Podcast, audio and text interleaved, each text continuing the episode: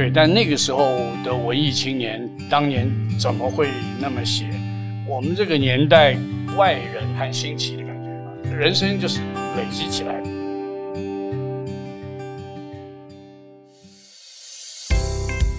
大家好，我是蔡瑞珊，我是张铁志，欢迎收听青鸟 Search。未来我们每隔两周在青鸟的脸书专业直播，每周三会更新 Podcast，提供大家线上收听。在每集的节目当中，我们会邀请作家来谈谈自己的作品，也会针对不同主题推荐大家书单。欢迎大家订阅，让我们一起享受阅读的美好。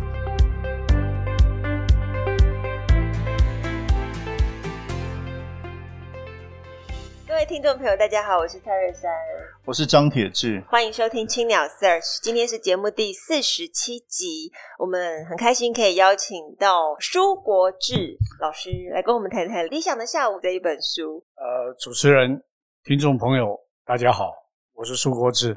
其实，《理想的下午》是出版在二零零零年，是舒国志的第一本散文集。那在出版这本书之前，他也出过了。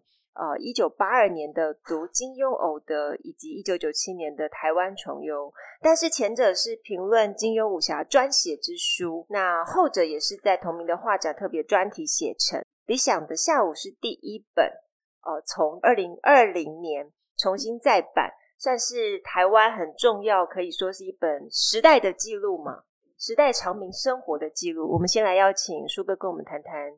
哦，之前为什么写这本书哦，以及现在如何回看这本书？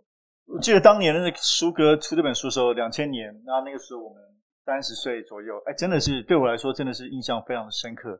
那舒适的文字所写的主题，其实真的对台湾的这个社会造成蛮大的影响。嗯，那舒哥这是你第一本散文集，那之前你都在干嘛？哇，这个问的很好。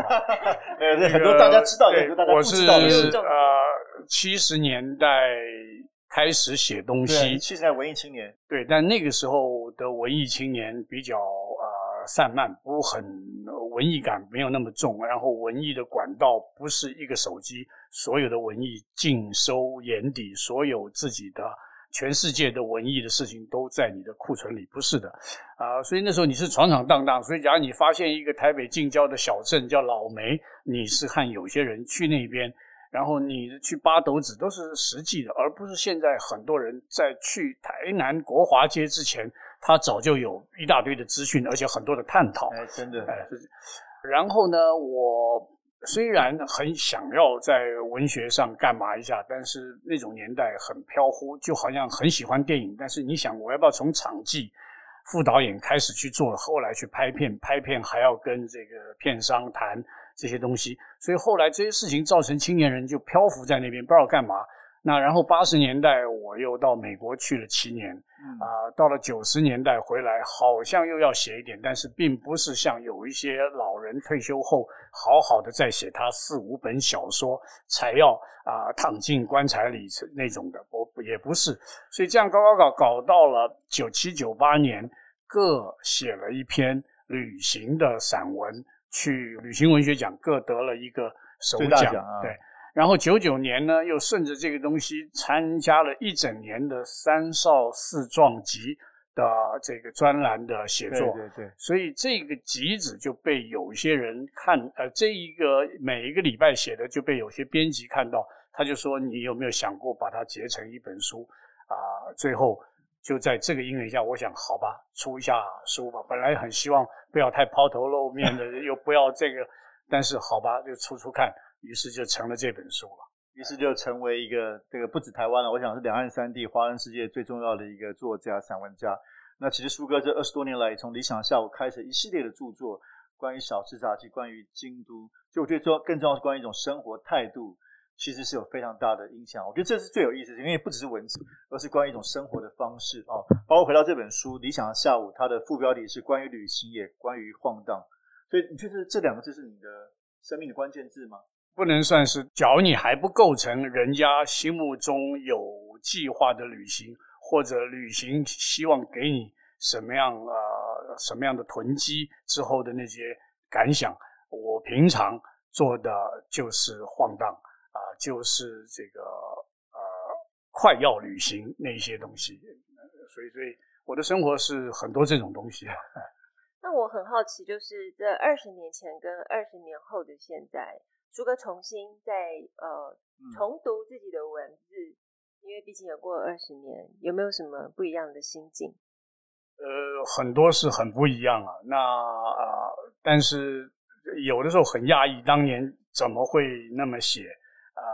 偶尔也会压抑，有些写的，哎，现在看看也不算太偏差啊、就是说，有的时候你觉得年轻时候写的那几笔东西，或者最早办的一个根本卖不出去的画展上面的画，哎，画的还蛮好的，比我后来画的好。有的人这样，但是后来一张画几千万，原来那张画。就几千块钱啊！这个以前那个郑在东跟我讲过，他说我以前开一个画展，小小的画挂在墙上，就有一个人看了一下，小女孩，就他就花了几千块钱买去了。我说那人家很有眼光，他这个人就是写诗的夏雨啊，所以大家都有这种可能啊，所以这个人生就是累积起来。以前写的，现在来看也蛮有意思，但就你以前要要去写它了，我觉得这二十年突然这样过去了。有的时候也不太长进，也有的。那另外一个是，哎，我后来发现书哥应该是有一种很独特的气场，总是可以吸引到独特的人事物，呃，或者是独特的人事物会吸引你向他们靠近，以至于呃，你可以翻开整个台湾过去的，不管是电影史、文学史、小吃美食史，都好像有书哥的踪影。你怎么看待？你为什么好像就巧妙的进入了许多历史关键的时刻？我们这个年代跟呃战后啊，然后战后婴儿潮也有一点关系，所以假如我是五十年代出生，五十年代同样出生的人，总会在有些时段他在哪里撞上，或者时代的某些小主题，大家都在接收。所以假如大家都看电影，那么看电影的人会聊在一块；假如有一点听一点摇滚乐。那八十年代初，像罗大佑要去做摇滚乐，我们在他做之前也会因缘际会会碰上。这个呃，拍电影，杨德昌他要从美国回来，他最早认识的啊、呃，所谓电影的学子，我们就是那些人啊、呃。我到了纽约会碰到了李安也不奇怪，因为纽约就那些华人，不是就是这个年代会有这个撞击。现在这个年代，老实说。更小了，因为大家都讲同样的啊、呃，这几天 Facebook 在讲的事情，大家都去啊、呃，屏东的某个餐馆很难订，去的时候还要住一晚。那大家既然高铁可以坐，全部往那个地方去，就是一条线直线，所以现在更近了，更近更要珍惜，要找到呃更精精妙的内容，而不是全部都是呃很有名的材料。我觉得你苏哥提这个是对一个时代感慨，现在的确更近了，但是也更大家都吵杂，而且都更 其实资讯越发达，反而越集中，因为好像所有人都吵一个事情的时候，大家都跟着那个，会不会感觉到反而这个时代更更让人失去了对，然后失去了发掘的乐趣，会不会？因为很多人都跟着这个现在的大主流最红的餐厅，像您刚刚说的，对，这个早就会了。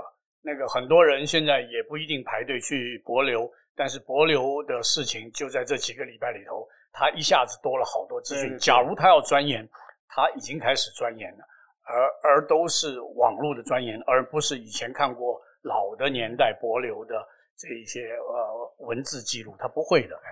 我们来聊聊书里面的一些文章啊，嗯，这个比如说我自己的，当然很有感觉是，比如说纽约，写纽约，刚才有聊到，那因为我在纽约留学，那您在这里面有提到纽约是这个外地人的天堂，为什么？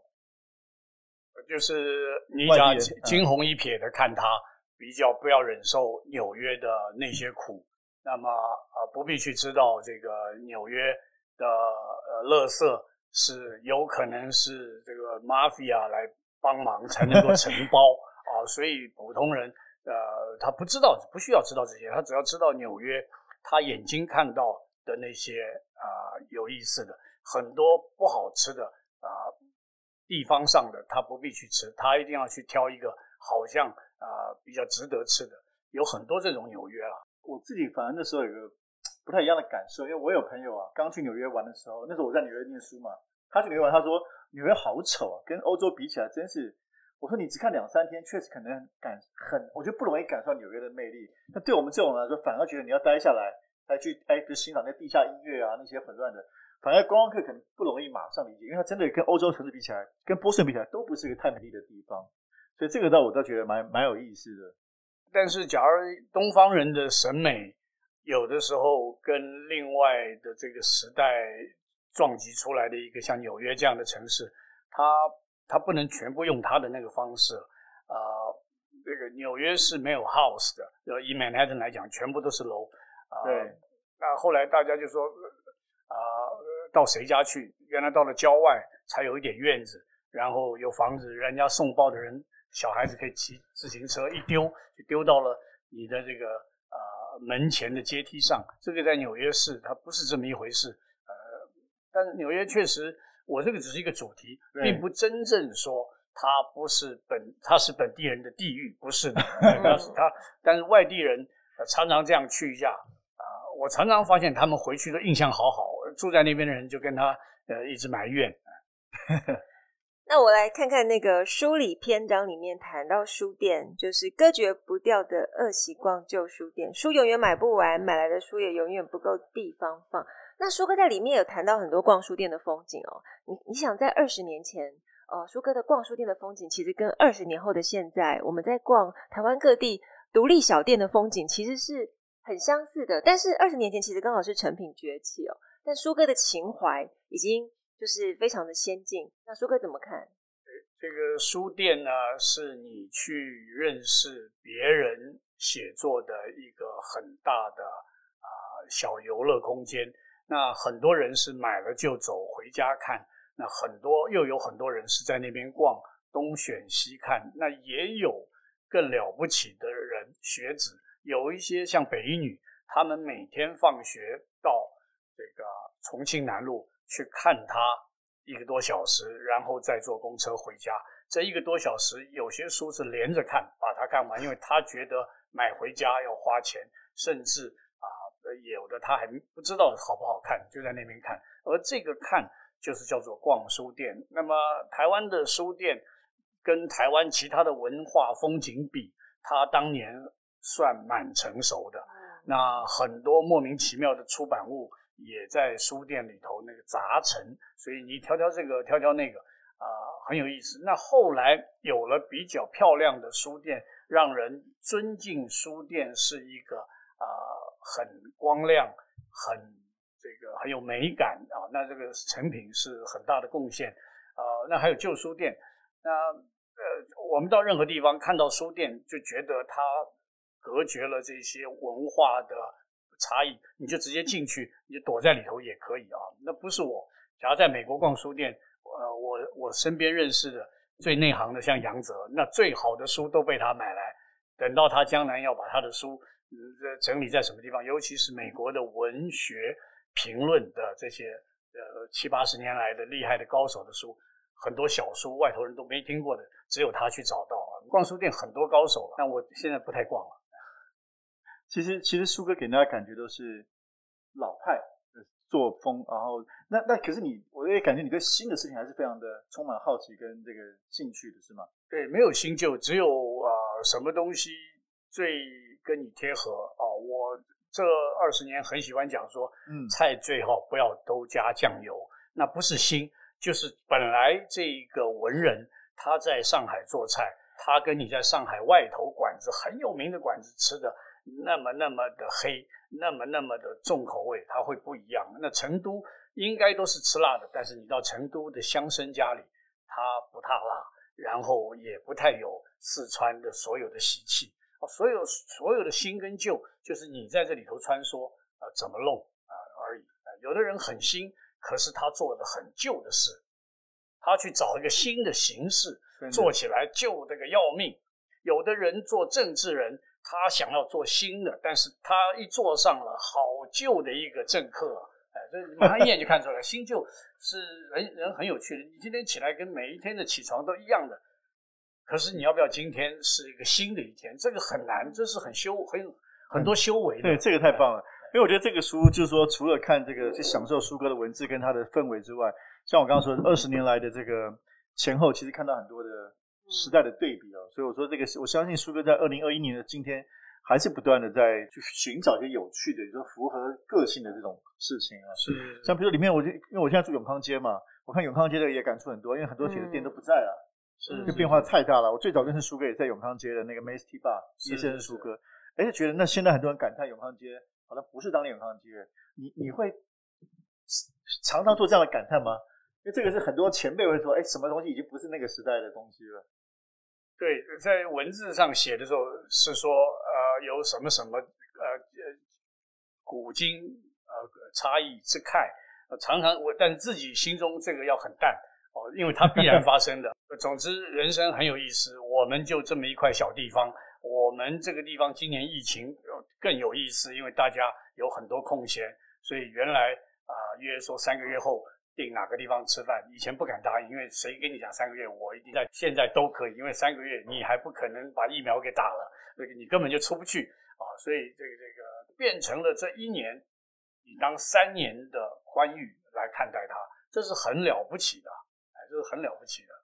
然后我觉得读书哥的文字会有一种把平常平凡的生活变得丰富多彩的感觉，比方说。呃，我早上喜欢在大道城吃哦、呃、那个青州小菜。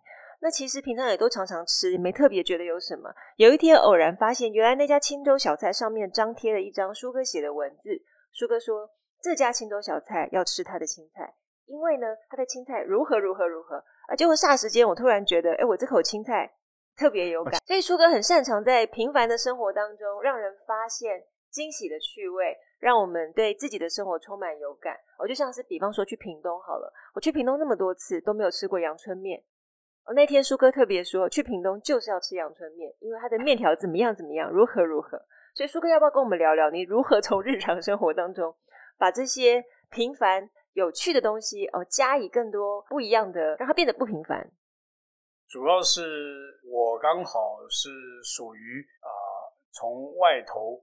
往一个新的地方看，所以这第一是呃，就是我的父母亲从大陆来台湾，所以我小时候看的台湾就是一个外省小孩啊，开台看台湾的角度。后来我又很深入台湾，我又必须用台湾看香港啊，那个然后看大陆。那么你要问台湾人香港怎么样啊？我告诉你，好多的见解，而香港人自己啊很多。听得懂，但是很多很不希望这么想。那后来又有了中国的呃大陆人出现，那有的全部都流都到了大都到了美国。你的台湾人跟呃北京出来的那一起在聊香港人，又有另外不同的。所以每个地方看，我去看屏东是由一个外地的眼光，所以以于我而言很有趣，像旅行一样的很新奇。另外还有文化的。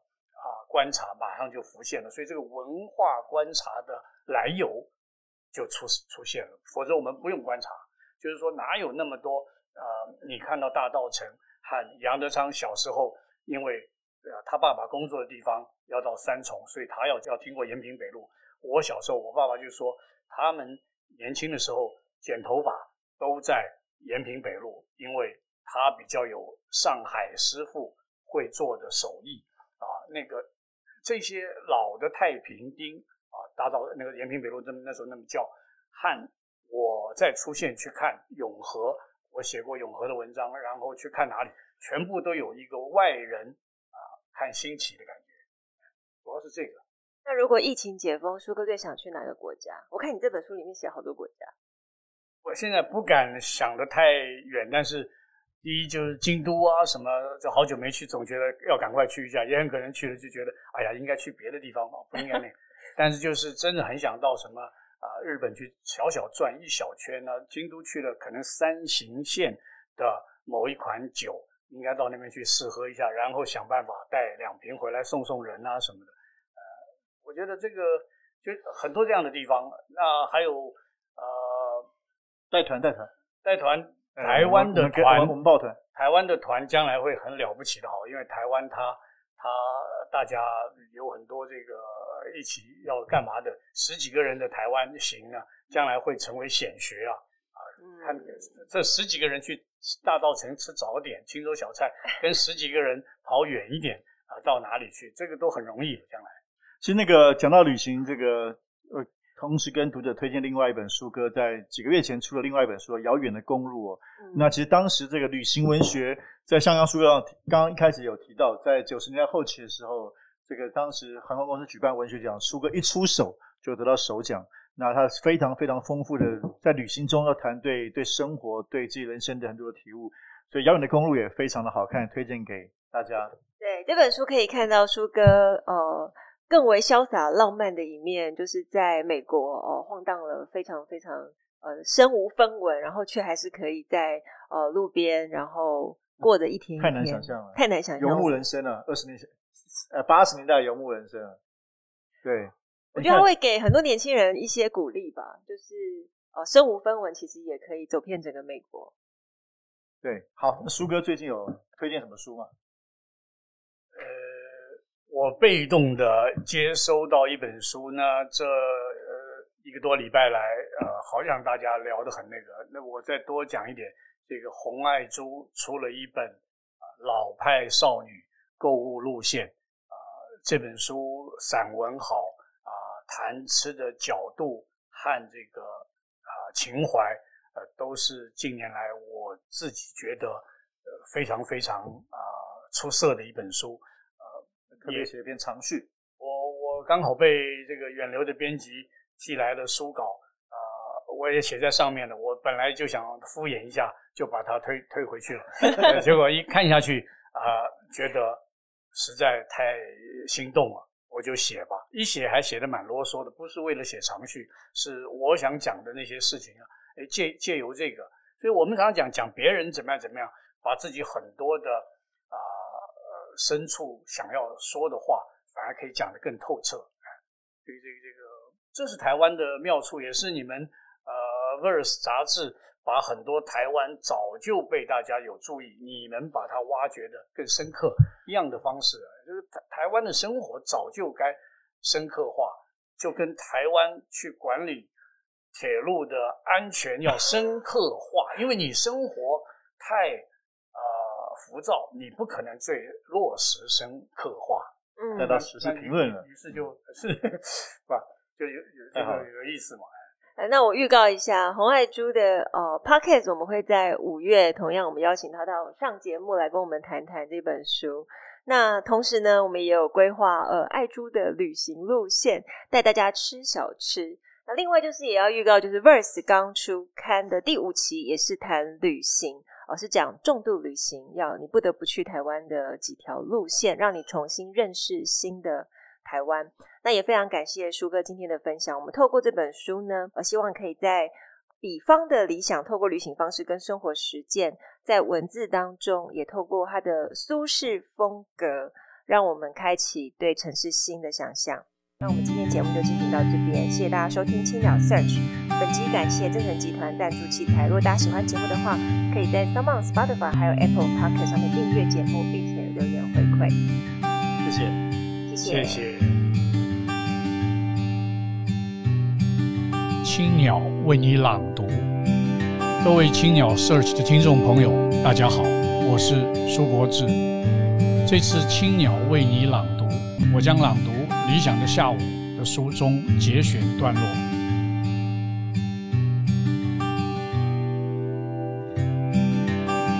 散漫的旅行，他们随遇而安，哪里有墙有树便往哪里靠，有平地就往哪里坐。牛仔裤的臀部那一块总是磨得发白。他们凡食物都觉得好吃，汉堡、热狗、法国面包、日本饭团、印度咖喱。都是大口大口的吃。倒是谈起个人喜欢的音乐，如 John Coltrane、Jacques Brel、Mikis Theodorakis、The Rolling Stones 或 The Grateful Dead 等，每人则各有坚持，互相颇可争论，常面红耳赤。而在火车抵站道别时，常也会将自己在旅途中饱听不厌的一卷录音带赠给对方。这种感觉很美。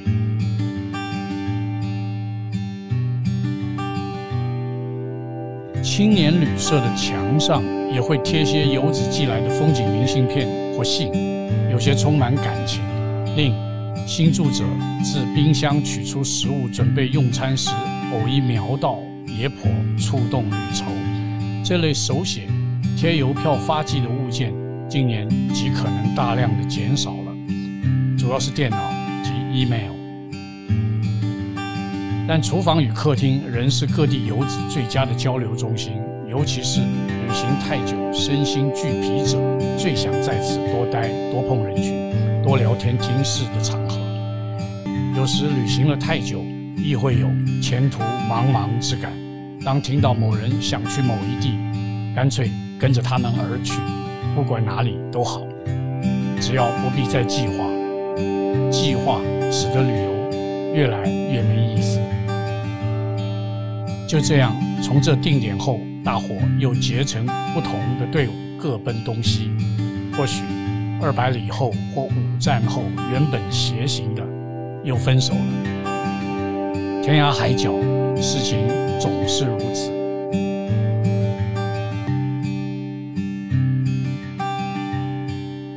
早上五点，早上五点，有时我已醒来，多半我还未睡。这一刻也黑夜几近，天光将现，我再怎么也不愿躺位床上，弃弃披衣往外而去。多少的烟沙月笼，多少的人灵物魂，多少的宇宙洪荒，多少的角落台北，我只看于眼里，是在早上五点。早上五点是出没的时刻。某次打完麻将，撑着空清的皮囊步行回家，登上一座路桥，将至高处，只见两只火眼金睛朝我照射。再上两步，原来是一只黑狗在内乡一夫当关。到了桥顶，好家伙，竟有十几只各种毛色、各种大小的狗在桥上聚帮，或是开派对。情势凶恶，惊惧之下只能佯装无事，稳步慢慢通过。台北早上五点，费里尼都该来考察的时刻。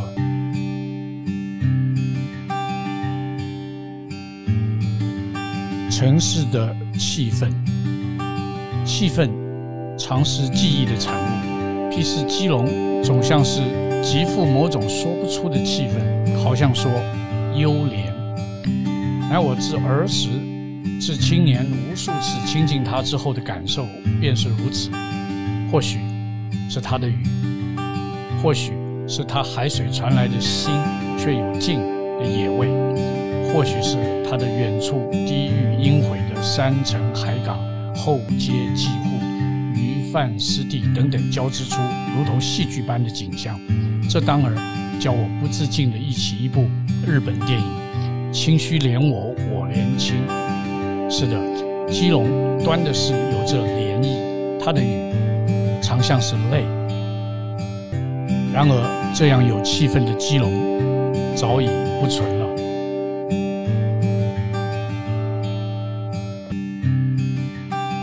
瑞典文件记，有一种地方，或是有一种人，你离开他后，过了些时间，开始想着他。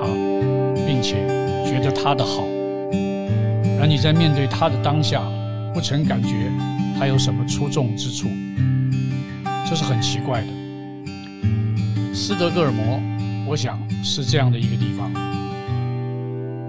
今天的分享就到这边，我是苏国志，欢迎大家阅读《理想的下午》这本书，谢谢大家聆听。遥远的公路。夜晚有时提供一种极其简约、空寂的开车氛围，车灯投射所及是为公路，其余两旁皆成为想象，你永远不确知它是什么。这种氛围持续一阵子后，人的心思有一席清澈，如同整个大地皆开放给你，开放给无边际的遐思。有些毫不相干的人生往事，或是毫无来由的幻想，在这空隙蹦了出来。美国之夜，寥寥的远古旷野。当清晨五点进入 Tucson 或 Santa Fe 这样的高原古城，空荡荡的，如同你是亘古第一个来到这城的人。这是非常奇妙的感觉。这是一个我自幼时、自少年一直认同的老式正派价值释放的辽阔大场景，是 Ward Bond、Robert Ryan、Sterling Hayden、Harry Dean Stanton 等，即使是硬里子性格演员，也极显伟岸人生的闯荡原野。是 Sherwood Anderson、Nelson Algren、Raymond Carver。文字中虽简略两三笔，却绘刮出既细腻又刻板单调的美国生活原貌，只是我无限向往的荒凉如黑白摄影之远方老家。老旧的卡车，颓倒的栅栏，歪斜孤立的谷仓，直之又直不见尾尽的 highway 与蜿蜒起伏的 byway，我竟然毫不以之为异地。竟然觉得手捻之至，而今我一大片一大片的驱车经过。